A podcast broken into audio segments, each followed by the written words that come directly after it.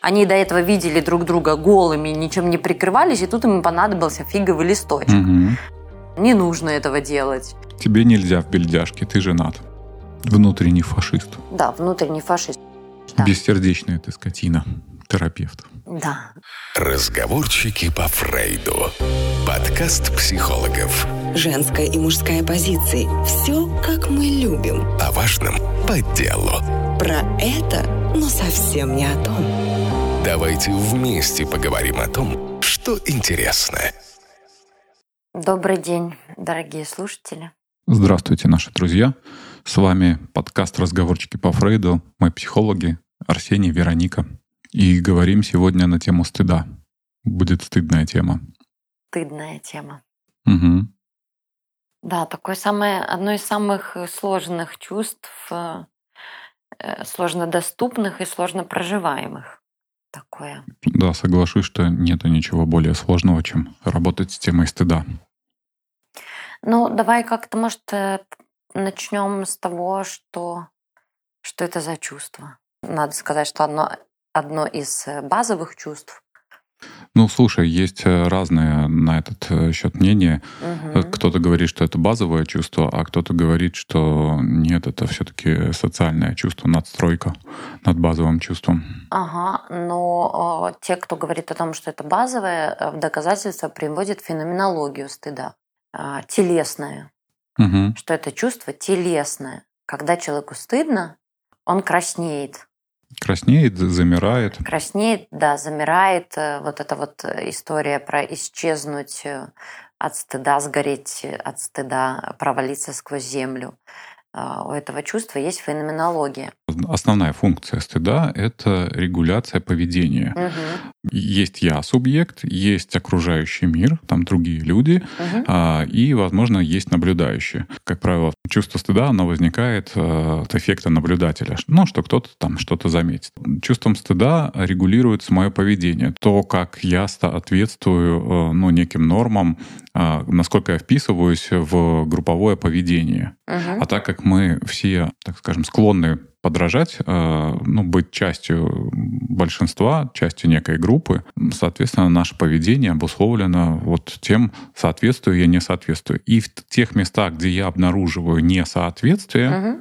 Этому самому поведению возникает чувство стыда. А, Ну, наверное, од- один из самых ярких примеров чувства стыда — это библейская история, когда Адам спрятался от Бога. Вот именно в этом месте появился стыд, когда Бог пытался э, найти Адама и спрашивал, Адам, где ты?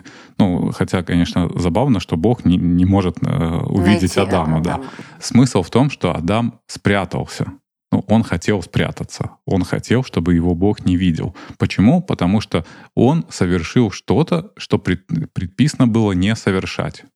И в Да. этом месте возникло чувство стыда. А чувство стыда возникло от того, что я такой ничтожный и маленький по сравнению с таким грандиозным и идеальным Богом. Мгм. Но у них и между собой возникло чувство стыда после того, как они вкусили яблоко. Они же до этого ходили там. Конечно, потому что об этом узнает Бог.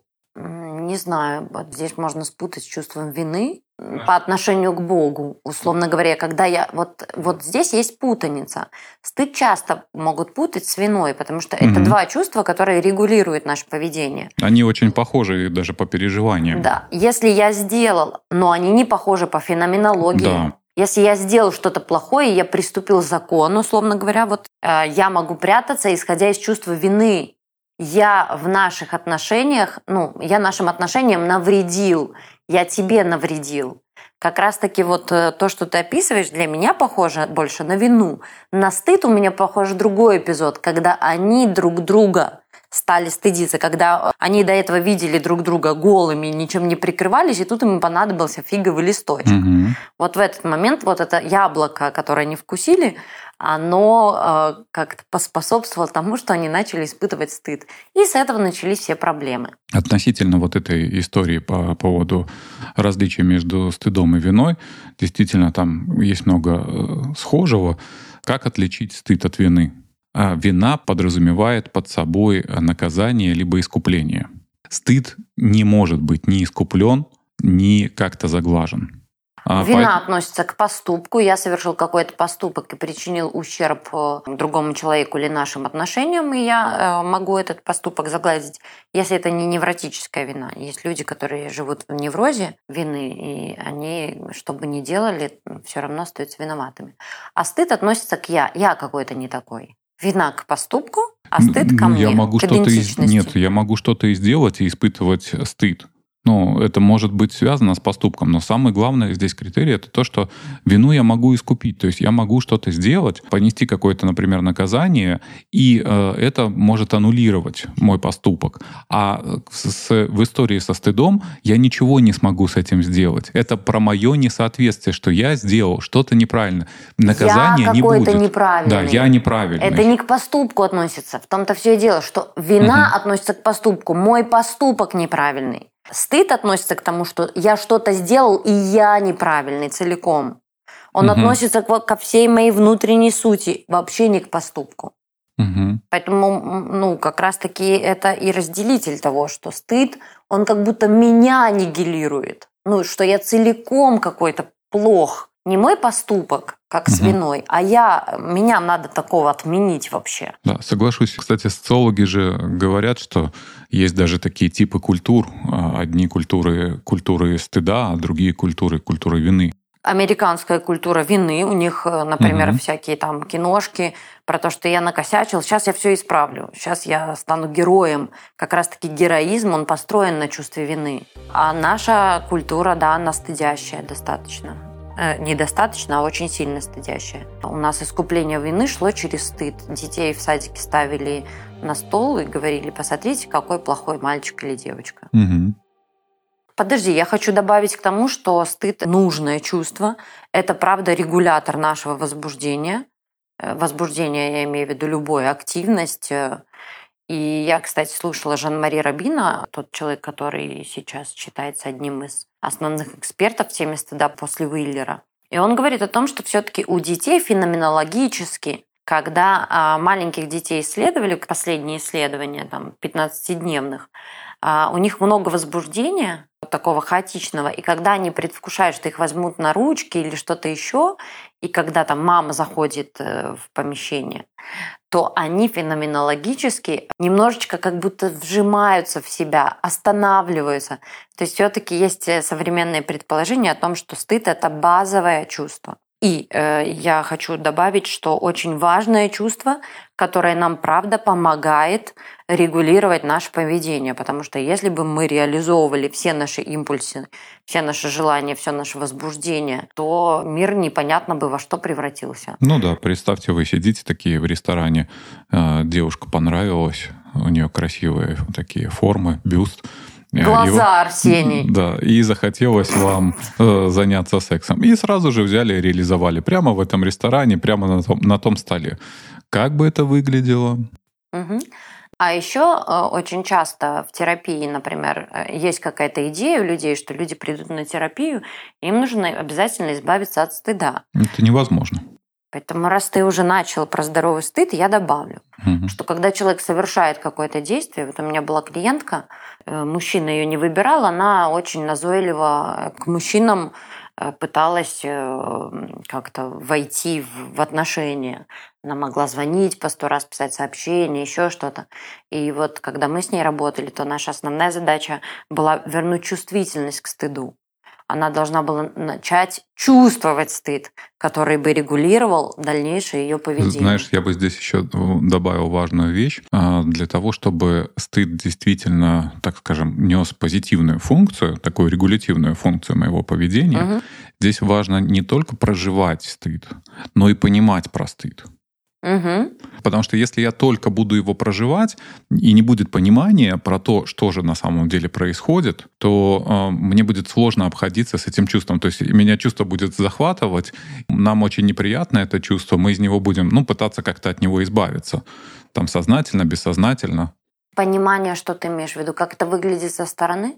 А, понимание про то, почему сейчас, ну, что сейчас происходит, почему я сейчас испытываю стыд, а, с чем я там нахожусь в контакте и как это там про меня. Не очень понятно, ну ладно, хорошо. Ну, конечно, без понимания это функция такая осознавание, ты имеешь в виду. Угу. Но все-таки наблюдение э, со стороны за собой. Ну, как некий анализ этого чувства, анализ этого процесса. Потому что вот на уровне проживания, на уровне чувств, это крайне сложное для там, предъявления чувства, это крайне сложное для проживания чувства. Ну, слушай, я скорее сталкиваюсь с тем, что люди больше понимают, что это стыдно, но вообще это не проживают и не чувствуют. Что доступ к стыду – это просто такой долгий путь, что можно говорить, да, я понимаю, это стыдно, но вообще не соприкасаться с этим. Угу. Ну, да, тоже соглашусь по-разному. Ну вот, в общем, конечно, позитивное чувство стыда, позитивное чувство стыда, позитивная функция стыда, она такая, она нам нужна для того, чтобы регулировать а, какое-то поведение, которое не соответствует нашим ценностям. И мы за эти ценности, когда выходим, это такой желтый цвет светофора, типа «остановись, тебе э, не нужно этого делать». Тебе нельзя в бельдяшке, ты женат. Да, не стоит так выглядеть, э, приходить э, голым туда, где все одеты, голые ходят в бане, например. Угу. Или не стоит там громко кричать, где не кричат. Ну, в общем, э, важная регулирующая функция. Тогда про нездоровые? Про Давай. токсичные? Про токсический стыд, да. А, есть стыд токсический. Его, кстати, относят к довербальным. Это тот стыд, который вообще не может быть выражен словами. Угу.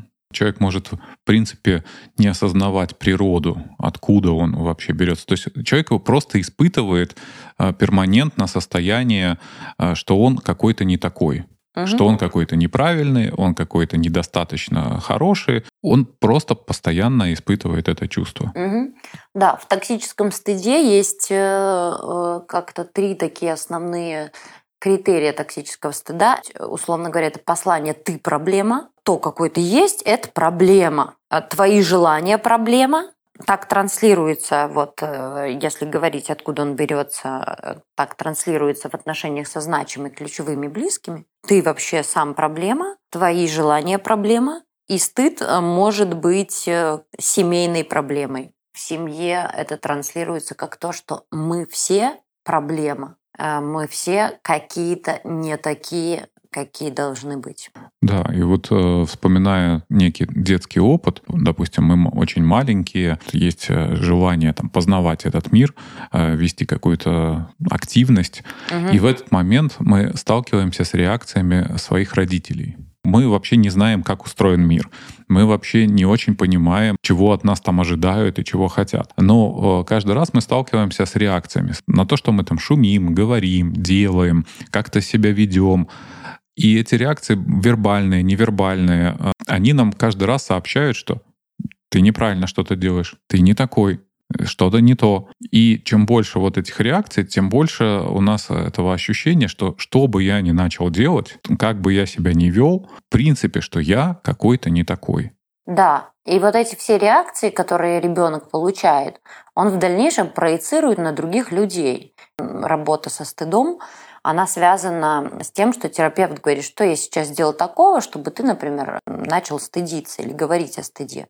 Потому что человек в любых реакциях любых людей, и в том числе терапевтов, видит стыдящие какие-то э, действия. Терапевт поднял брови, человек это интерпретирует как что-то, что меня осуждают, угу. я выгляжу глупо, человек начинает испытывать стыд. Внешний другой он всегда воспринимается как тот, кто смотрит осуждающе. И вообще у человека нет идеи того, что другой может смотреть с любованием. С интересом. С интересом. И вот этот э, токсический стыд, он как раз-таки изолирует э, человека от всех других людей. Одна из наших базовых потребностей – это быть связанными с другими людьми.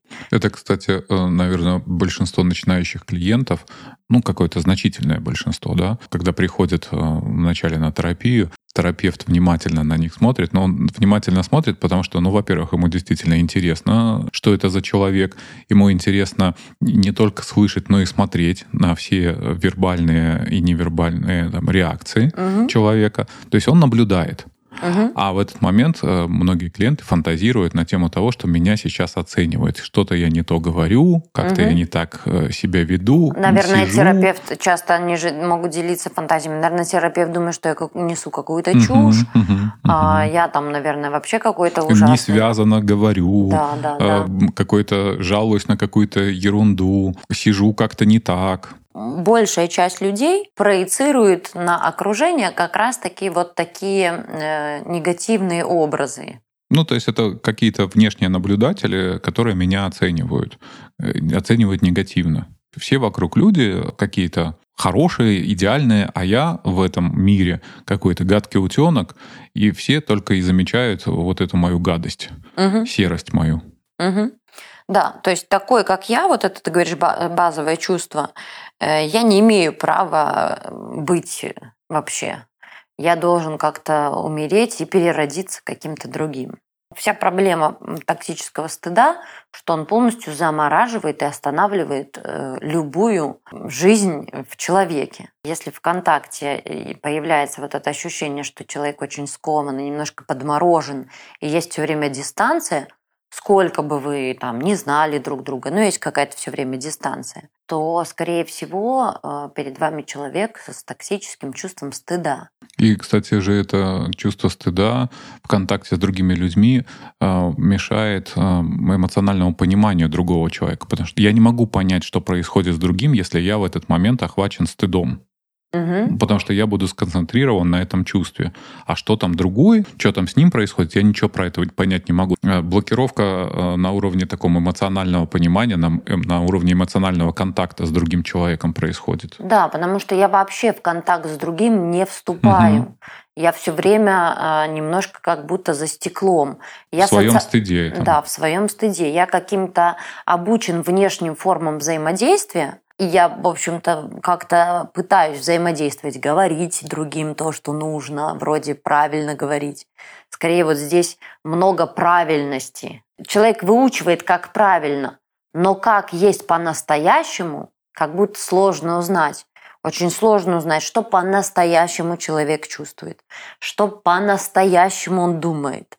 Это как будто всегда такое очень стереотипное, правильное и немножко искусственное поведение. Есть ощущение, что ты вообще не можешь достучаться до другого человека. И само по себе э, чувство стыда относится к табуированным чувствам. Почему к табуированным? Потому что э, в обществе категорически нельзя показывать чувство стыда.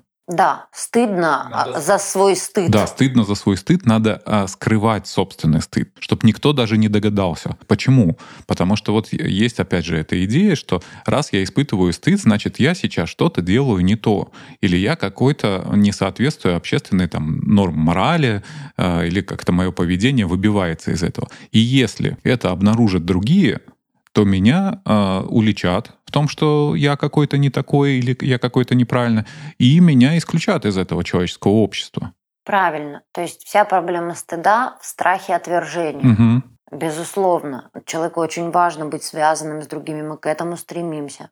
Стыд нас изолирует от этой связанности, потому что, чтобы связаться с другим человеком, нужно показать себя, нужно быть увиденным, но показать себя ну, настоящего, условно говоря. А показать себя настоящего страшно, потому что Настоящего отвергнут. стыдящегося, да? стыдящегося, ранимого, потому что в стыде же очень много, мы же стыдимся... Уязвимости. Да, уязвимости. Мы стыдимся ведь разных своих проявлений, разных своих чувств, э, но больше всего мы стыдимся своих потребностей. Мгм. Ну, мне стыдно, что я могу там что-то хотеть. Мне стыдно, что я могу э, быть слабым. Слушай, люди стыдятся усталости. Люди стыдятся того, что они могут болеть. Ну, надо быть все время... Собственно, у нас культура же такая. Это мы, конечно же, к нарциссическому стыду Да, переходим. попозже. Тогда вот эта вот изоляция и в контакте с человеком переживается очень сложно, э, потому что ты вроде взаимодействуешь с другим, но все время есть дистанция между вами. Мгм. И это может вызывать ну, много раздражения, потому что человек может говорить какими-то стандартными фразами, высокопарными, чаще всего какими-то очень правильно выученными, но абсолютно неживыми. Если говорить о том, как люди в основном пытаются обходиться со стыдом, э, то здесь можно наблюдать э, несколько типов реакций. Одна из них — это начать бороться с тем, кто стыдит. То есть э, какой-то такой ответный удар ну, вот этой некой родительской либо стыдящей фигуре, что типа нет, это все не так, не то. А вторая реакция — это заняться самоосуждением. То есть когда мы принимаем вот этот стыдящий факт внутри себя, и мы соглашаемся с этим внутри. Третья реакция компенсаторно занять полярную позицию с мнением о собственной исключительности. А, ну, как будто все это не так, я совершенно там какой-то другой, и это все неправда. Четвертое — это стать перфекционистом, чтобы вырваться из стыда с помощью ну, ну, какого-то собственного идеального «я». И пятый — это изолироваться. То есть это такой вариант социофобии. Ну, уйти как-то в себя и а, ну, больше это не отсвечивать, не появляться. Вот, наверное, такие основные реакции на стыд. Это человек как справляется с угу, Да, да. Я могу добавить какую-то ключевую, на которую я ориентируюсь. Человек со стыдом справляется отказом от собственных желаний. В токсическом стыде. Больше в чем-либо в витальности. Для того, чтобы это все остановить, всю эту витальность, загнать ее под кожу, то есть, условно говоря, вся жизнь, она протекает под кожей у человека. Нужно отказаться от своих желаний и потребностей. И когда люди говорят, что я не знаю, чего я хочу, чаще всего это незнание связано с токсическим стыдом, который полностью перечеркивает под витальностью, как раз-таки подразумеваю все желания и потребности. Поэтому если вам ничего не хочется, попробуйте поискать э, свои желания до мечты, все что угодно. Пусть они недостижимы и никогда не будут достижимы, и это окей. Но, э, скорее всего, у вас там их очень-очень много. Но какие-то, которых вы стыдитесь. Токсический стыд, кстати же, еще часто называют экзистенциальным стыдом. Ну, то есть в каких-то э, работах можно да, да. прочитать это как экзистенциальный стыд. Угу. Хочу подчеркнуть э, важную мысль, что в этом экзистенциальном и токсическом стыде мы много проецируем и не проверяем информацию, проецируем своих фантазий на других людей. На группах терапевтических очень хорошо работает тема стыда, потому что в группе тема стыда очень хорошо проверяется. Я помню когда-то еще давным-давно у Игоря Погодина я пришла на группу, и я говорила про что-то, про что мне стыдно, боже, даже не вспомню. Я говорила, что мне так стыдно, что я даже на группу смотреть не могу. А он говорит, слушай, а ты можешь посмотреть в глаза каждому участнику вот сказать о чем-то, от чего ты стыдишься, послушать реакцию. Угу. Не фантазировать, а проверить свою фантазию. И чаще всего мы ну, не решаемся это делать по двум причинам. Нам правда страшно столкнуться с тем, что кто-то скажет, бля, это, это вот, это жопа, конечно. Я не очень к тебе после этого отношусь или что-то такое. То есть нам страшно. Типа что трендец, нас... ты жуткая баба. Да, а что нас отвергнут. Мы этого не делаем, потому что нам может не понравиться все-таки, что другой человек скажет. А еще, почему мы не проясняем, хотя можно прояснить, я помню, что я в группе проясняла, и в глазах людей я, конечно, видела там какую-то поддержку, да, но точно не осуждение. Мы можем не поверить, когда нам говорят, да ты классный, я к тебе хорошо отношусь, ты ценный для меня. Мы можем сказать, да, это он просто хочет меня поддержать. Или, ну, конечно, это же наш родитель, что он еще скажет. Или это же мой друг, что он еще скажет. И таким образом любое признание со стороны людей, оно не попадает внутрь. И человек по-прежнему остается жить в своем стыде, не выходя на контакт и не проверяя вот эту реальность. А я, ну, вообще, я ценный, там, меня любят, э, мной гордятся. Тоже э, сложно с такими людьми в контакте, потому что им сколько признания не дай, они все время недостаточно. У них нету вот этого вот реально психического желудка, который бы им помог задержать эту информацию и помог бы к этой информации как-то отнестись. Переварить. Переварить, да. Что подразумевается под переварить? Почувствовать наряду со стыдом, который у вас есть, у вас появятся еще какие-то другие чувства. Вам станет немножечко приятно, а, вам станет как-то так, что вы захотите задержаться в этом контакте, а не исчезнуть в своей фантазии и представлении. Ты сказала эту метафору желудка, а у них не желудок, а такой прямой пищевод. Рот и анальное отверстие. Что в рот попало, сразу же и вышло. Угу. Не задерживаясь и никак не ассимилируясь, не перевариваясь. Я надеюсь, эта метафора не будет стыдить людей, которые, ну, как-то нас будут слушать. Ну, они же наедине сейчас с собой. Человек не бывает наедине с собой. М, Они, во-первых, не наедине, а с нами. Вот. В непрямом контакте с нами, через ушки. В этом самая большая проблема, что иногда нам вообще не нужен внешне стыдящий. Он у нас внутрь очень хорошо интроицирован. Мгм. Он нас стыдит э, как раз-таки, он нас стыдит. Не люди окружающие, а наш внутренний вот этот э, каратель, который не оставляет нас в покое никогда. Внутренний фашист. Да, внутренний фашист. Поэтому вот и важно э, как-то проверять реальность, а не оставаться в своих собственных фантазиях. Раз ты уже про группу заговорила, то на терапевтической группе тема стыда в самом начале, конечно, возникает, когда только люди пришли и знакомятся, потому Мгм, что требуется некое самопредъявление, и у каждого, конечно, в этом месте каждый сталкивается с каким-то своим стыдом. Ну, кому-то, значит, просто начать рассказывать о себе это уже стыдно, а кто-то э, уже, может быть, и хотел бы э, что-то большее про себя рассказать, но пока стыдно. Пока в группе не установится достаточно доверительная и безопасная э, атмосфера, Да, а, рабочий при- альянс да, пока так, не да, начнется. а, Мгм. тему стыда стараются э, так э, аккуратно, ну, не разворачивать лишний раз, потому что здесь, допустим, участник группы, если еще не сформирована это такая безопасная среда, если он сильно, ну, как-то предъявится, ну, что-то такое про себя расскажет, то он как раз, ну, очень сильно рискует об это, ну, пораниться, например, столкнувшись с какой-то реакцией или как-то проинтерпретировав чью-то реакцию, и может там покинуть группу, и потому что ему будет невыносимо дальше присутствовать на этой группе. Да, а из стыда люди часто покидают группы, потому что сидят в своих защитах, предъявляются фальшивым self, да, то есть каким-то ненастоящим собой, и толку от такого нет. А хотя есть и другие случаи, когда люди э, слишком быстро предъявляются, и эта группу повергает в стыд. Мгм. И тогда непонятно делать, что с таким так- душевным эксгибиционизмом. Вот тут стыд тоже нечувствительность к стыду, и он тут играет, конечно, положительную роль. Это, кстати, тоже один же такой из способов э, людей, как обходиться со стыдом, можно впасть в бесстыдство. Полная противоположность. Да, нечувствительность к стыду, Мгм.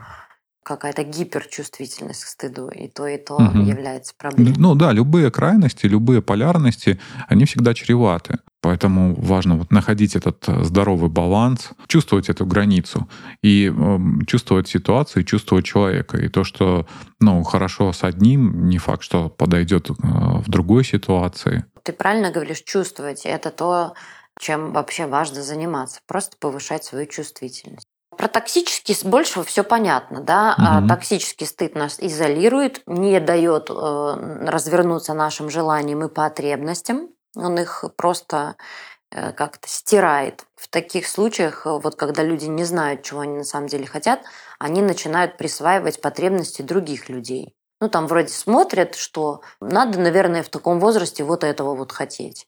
Или нормальный человек хочет вот такого. Э, Дай-ка буду и я хотеть. Мгм. И такие желания, а, почему люди говорят, что вот чего бы я ни хотел, оно как-то недостижимо, не складывается, не случается. Чаще всего потому, что это не ваши желания, у вас нет на них энергии. Они презентабельны, но не являются вашими по-настоящему. И чтобы понять, э, какие ваши, вам нужно понять, чего вы стыдитесь. Нарциссический стыд. Вся культура современная взращивает его в каждом из нас. Один Инстаграм чего стоит. Ну, Мгм. на самом деле, Инстаграм это, естественно, отголоски, когда ты все время не до. При нарциссических расстройствах личности э, стыд вообще не проживается. Такие люди не чувствуют, ну, сами внутри себя не могут обнаружить э, чувство стыда. Э, Это связано э, вот с этими двумя полярностями.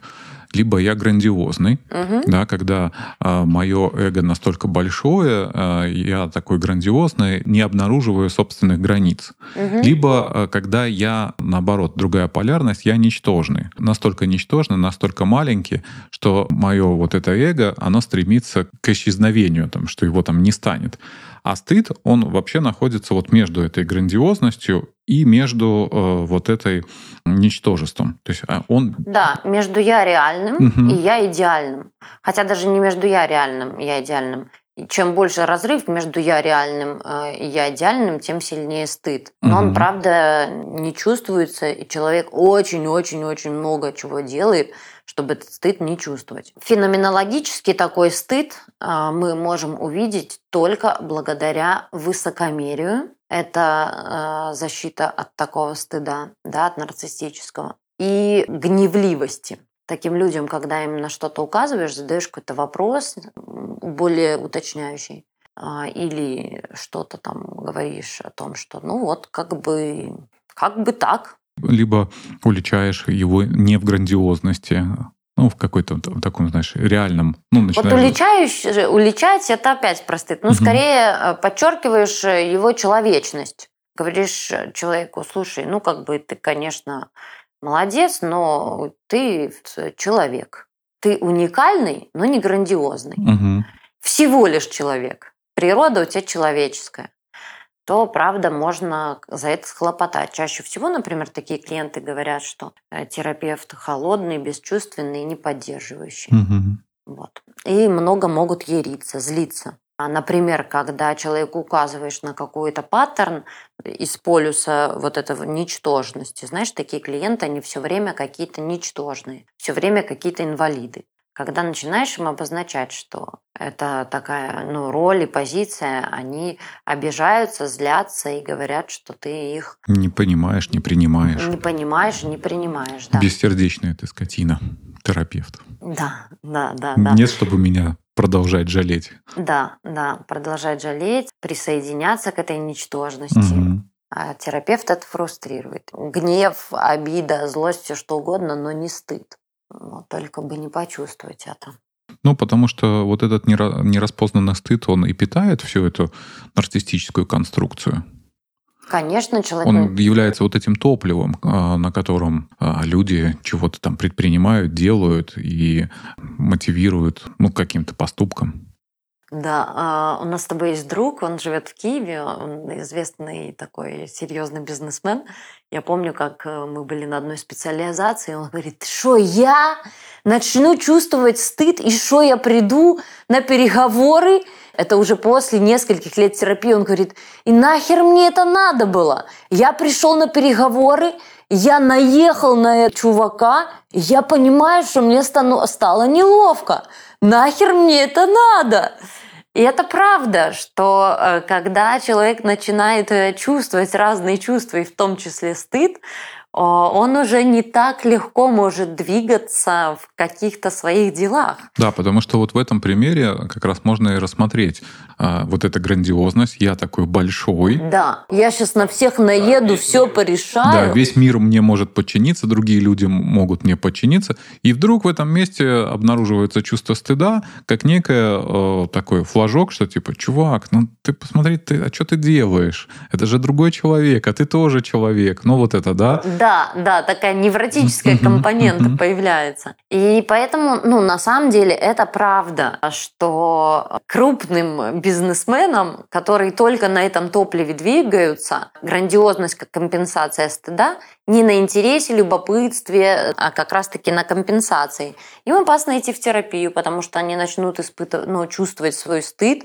неловкость за свое поведение или перед другими людьми, и паттерны привычные перестанут работать. Да, это же вот та история, когда там, например, э, какого-то мальчика во дворе обижали, а он потом, значит, вот э, вырос э, с этой злобой Мгм. и потом пытается всю жизнь доказать, смотрите, какой я крутой, чего я достиг тем пацанам, которые когда-то там его, например, обижали. Вот именно как некая компенсация, как некое чувство стыда, потому что чувство стыда возникло вот в контакте с теми пацанами. Они какие-то сильные, я, Я уязвимый, слабак, я да, слабый. я ранимый, меня легко там обидеть, и поэтому сейчас я им всем докажу. Угу. И тогда жизнь превращается в бесконечное доказательство и в бесконечную гонку за тем, чтобы стать лучше.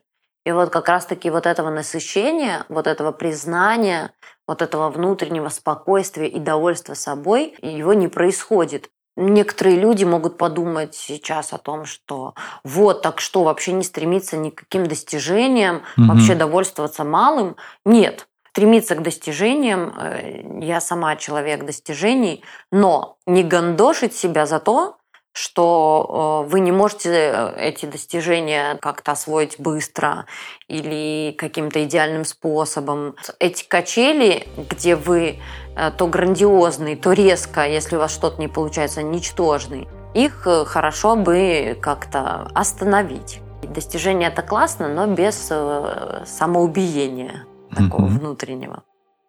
Хочу еще сказать про, про высокомерие. А, высокомерие – это способ э, тоже справляться да, со стыдом.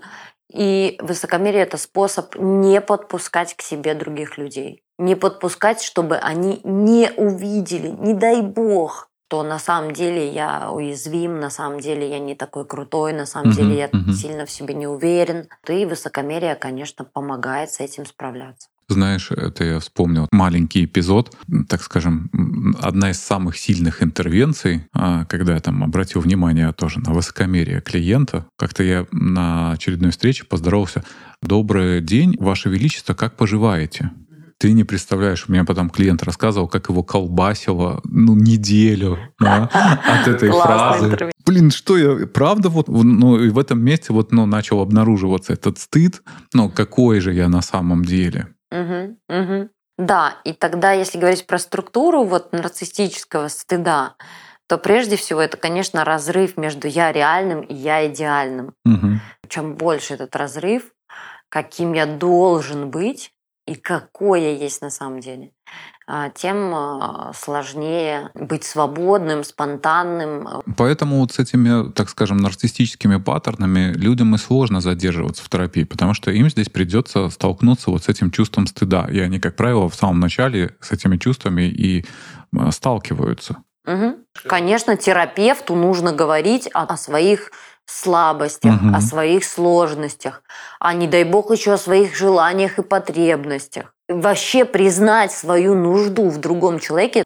Знаешь, люди так говорят с нарциссическим стыдом, что да, я так нуждаюсь там, не знаю, в дружбе, в компании, угу. но мне самой пойти и сказать, давайте там, не знаю, дружить, дружить или позовите меня куда-нибудь, угу. а можно... Это ниже моего достоинства. Угу. Когда предлагаешь иногда клиент, слушай, ну так э, скажи, позови на кофе. Это ниже моего достоинства, пускай сами меня зовут. И, конечно, признаться в какой-то своей человеческой природе, что я тоже вас нуждаюсь, я нуждаюсь в вашей любви, я нуждаюсь в вашем признании, принятии. Мне страшно, что вы меня отвергнете. Э, это вообще, конечно, недостижимая история про людей с нарциссическим стыдом. А, знаешь, как один из таких ну, терапевтических способов, а, как быть человек, с человеком в его стыде, это когда, а, например, через угу. самораскрытие. То есть, когда, например, клиент говорит про свой стыд, угу. а я в ответ ему говорю про какой-то свой стыд. Даже наоборот, э, как сначала терапевт угу. раскрывается. И это может поспособствовать тому, что клиент раскроется. Но не всегда с нарциссическими... Э, да, не факт, что сработает. Не факт, что сработает, может напугать, э, и может прилететь бомба в ответ обесценивающая. Ну, безусловно, это самое сложное. Ну да, категория. я думал, нормальный терапевт, а тут говно какое-то да. стыдящееся сидит. Да, да. Они не признают слабость в другом человеке. Э, это такой долгий путь, чтобы со своей слабостью предъявляться. Э, я хочу вернуться к структуре. Угу. Ты не против? Давай. Вот, э, Когда я был против. Структура стыда. Первое – это как раз-таки разрыв между я реальным и я идеальным. Второе – это страх приближения. Когда люди говорят, ой, мне страшно приближаться, или мне страшно, когда ко мне приближаются. На самом деле это не про страх, это про стыд. Угу. Третье – сверхчувствительность, кстати. А, стыдливые люди с нарциссической, с таким нарциссическим стыдом, в их же сторону ничего не скажи. они такие чувствительные, что полностью такой своей чувствительности... Попробуй пошути в их адрес. Да, такой чувствительностью угу. лишают других людей вообще любой свободы. В их адрес шутить нельзя. Все, что не скажешь, э, воспринимается как критика. Угу. И такая сверхчувствительность, ну, с одной стороны, вот как-то понятно, да, ну, понятно, что они, правда, очень... Таким образом охраняют эту уязвимость внутреннюю. Да, но демонстрируют они силу. Да, но демонстрируют силу. Иногда такое достаточно напористое, агрессивное поведение. Угу. Но в свою сторону и малейшего чиха не могут вынести, условно говоря. Да. И, конечно, ВКонтакте очень много несвободы с такими людьми, потому что им можно э, как-то и шутить, и все что угодно. Да, в адрес других они позволяют все что угодно. И бывают даже не знают это чувство меры. Могут, да, ну... могут быть очень сильно стыдящими, потому что таким образом справляются со своим стыдом. Но в их сторону, конечно, нельзя. Угу. Во взаимодействии даже там с такими клиентами Э, терапевту приходится ходить по тонкому льду все время. А, а я люблю здесь э, такой, знаешь, сбивать пафос. Ну, угу. я люблю э, здесь немножко так добавить такой провокации. И ситуацию пытаюсь э, представить в неком абсурдном таком контексте. Угу, да? Ну, то есть, ну, посмотри, насколько это все абсурдно сейчас выглядит. Да, вот это Театр вот. Да, да, что, ну, то есть довести, э, может даже гиперполизировать э, угу. все, что происходит, для того, чтобы заметить всю абсурдность ситуации, что слишком много, ну, слишком много пафоса, слишком много, ну, как-то в этом месте эмоций. Давай, ну, вот чуть поменьше, да, давай вот как-то все это, ну, посмотрим на это по-другому. Дальше. Э, слишком большая значимость. С одной стороны, я такой вот маленький, а с другой стороны я очень большой, и от меня все зависит э, жизни других людей, на работе от меня все зависит. Даже солнышко восходит по велению моему. Да, а такие люди говорят, я не могу уйти в отпуск, потому что как же тут без меня? А, или я не могу не спасти кого-нибудь, не пожертвовать, как же этот человек без меня не сможет. Э, такая вот раздутость собственного размера, как будто без вас все э, развалится, и никто без вас не справится. А это тоже про некоторый стыд а, возможный, который есть в связи со своим реальным размером. Ну и последнее, наверное, скажу, что в структуру стыда входит э, высокомерие, отвержение, обесценивание. А люди с нарциссическим стыдом, правда, очень высокомерны, очень обесценивающие и э, отвергающие. Они сами боятся отвержения, поэтому чаще всего отвергают первыми. И то не так, и это не то, и тут плохо, и вот тут недоволен, и ты все, что ты мне говоришь, это неправда, это тоже отвержение, да, ваше признание отвергается, ваши чувства могут отвергаться. Таким образом человек регулирует дистанцию и сохраняет себя от э, уязвимости и от каких-то собственных чувств и нужд. Ну вот, это про структуру нарциссического стыда. А про это много написано, но самая крутая фишка про стыд, которую я слышала последний раз, э, я была на семинаре у Питера Филлипсона, и он сказал классную штуку, и я ее обнаружила, кстати, в работе. Это сейчас не относится ни к, к токсическому, ни к нарциссическому, а просто э, к стыду. Питер Филлипсон сказал, что стыд – это ретрофлексия отвращения. Так интересно, я работала, может быть, это будет полезно слушателям, которые э, как-то пребывают все время в какой-то э, стыдности за себя.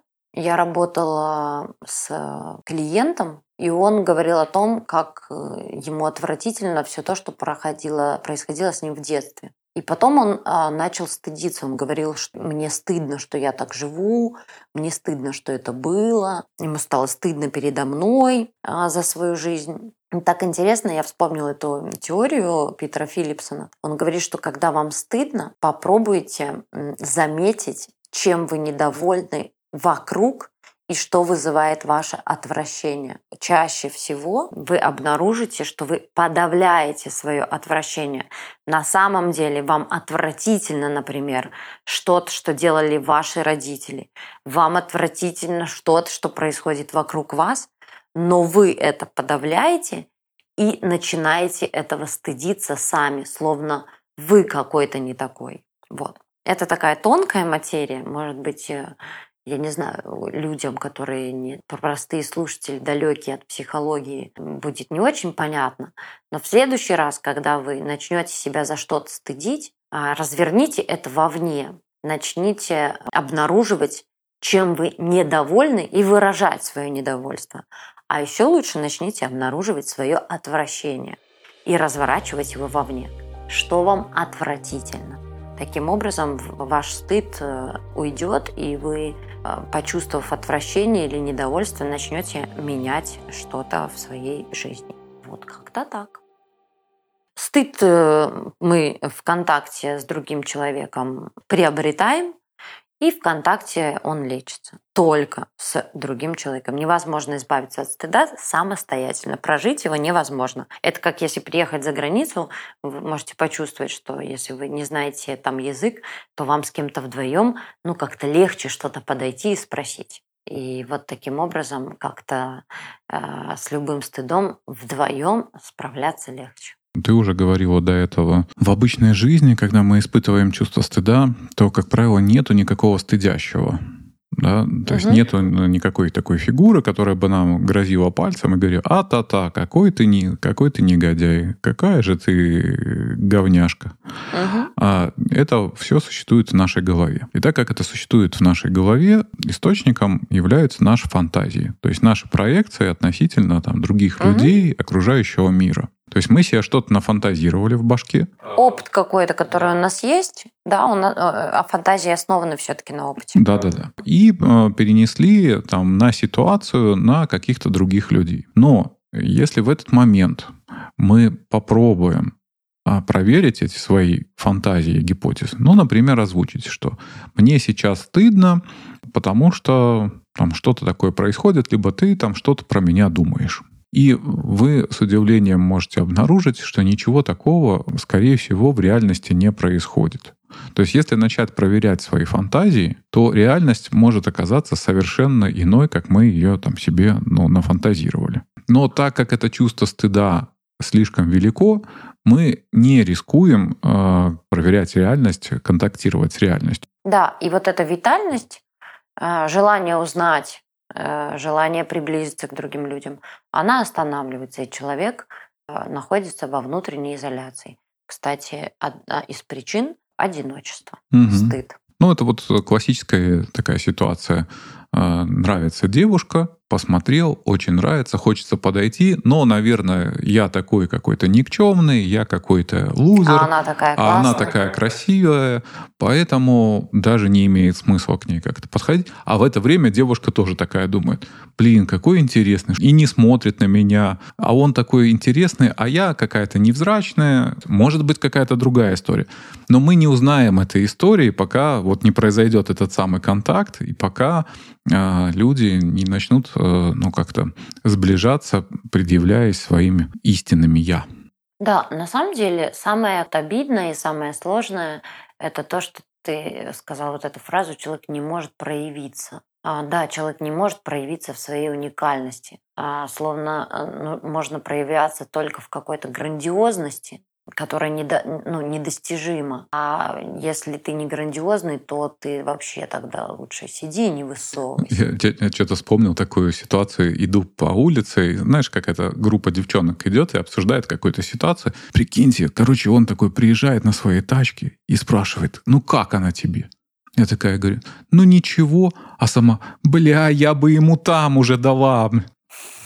Это к чему? Это к тому, насколько по-разному могут выглядеть. Реакции внутри да, и реакции да, снаружи. Да, да. Ну да, у людей стыдящихся жизнь под кожей. Ну и стыдно же взять и так, э, ну, как-то сказать про свое желание, что, ну, я хочу там секса с тобой прямо в этой машине, потому что ты меня там поразил. Поразил. Машиной. Да. Да. А про желания свои сложно говорить, да. Как будто они все тогда стыдные становятся. Вообще хотеть стыдно. Вот как-то я даже загрустила, что много жизни остается... В тени стыда. В тени. Угу. Отсюда же и основная бесполезно ходить к коучам, как самореализоваться. Mm. Потому что если у человека есть этот токсический стыд, ты хоть 100-500 миллионов э, техник ему дай, все будет бесполезно, потому что с одной стороны желание быть видимым, а с другой стороны ужас от того, что страх этого стыда, который маячит на горизонте, если меня увидят, прячет, прячет так и не. Не тема сегодняшняя, а, но тем не менее про разницу там, коучинга и терапии. А, коучинг имеет смысл тогда, когда у человека либо действительно не хватает каких-то инструментов а, по, там, допустим, достижению цели, но а коучинг в большей степени нужен тогда, когда у человека не достает его собственной волевой функции.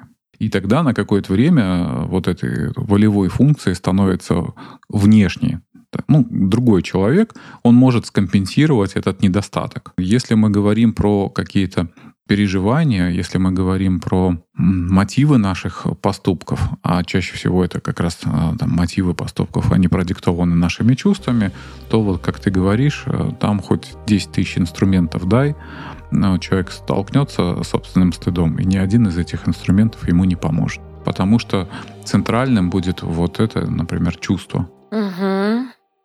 Мы, не, мы с тобой не сказали, что же делать. Что же делать человеку, например, у которого нет терапевта? Завести себе терапевта. Согласна. Number one – завести себе терапевта. А, и все же, если человек пока не может завести себе терапевта, поддерживающее окружение. Стыд связан с дефицитом. Мы не сказали эту основную мысль. С дефицитом поддержки в поле. Сколько угодно можно там, я не знаю, тужиться, но важно, чтобы рядом было поддерживающее окружение.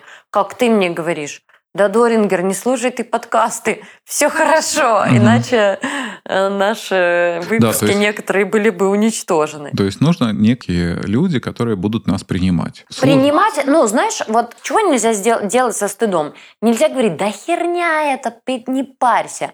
Мы таким образом обесцениваем э, переживания человека. Он и так обесценен, угу. его и так нет права на существование. А тут еще и чувства, которые как бы якобы неуместно херня использовать. Да, херня какая-то. Не подходит. Не подходит вариант «слушай, да я тоже так, у меня такое было, и вот я справился» не подходит человеку слушать о том, какой вы молодец, как вы охеренно справились. Угу. Пошел, он может не справиться. Единственное, что подходит, вот на самом деле для стыда, это честная реакция. Вот если человек что-то сделал и правда испытывает стыд, иногда важно сказать, слушай, ну правда говно дело. Но это было в прошлом, пошли дальше. Или поделиться своим опытом. У меня тоже так было. Да. Э, Без дополнения, что там я, я преодолел. Да, я преодолел или еще что-то. Сказать, я, я, да, я, я, знаю. Я, я знаю, каково это. Угу. Это пиздец.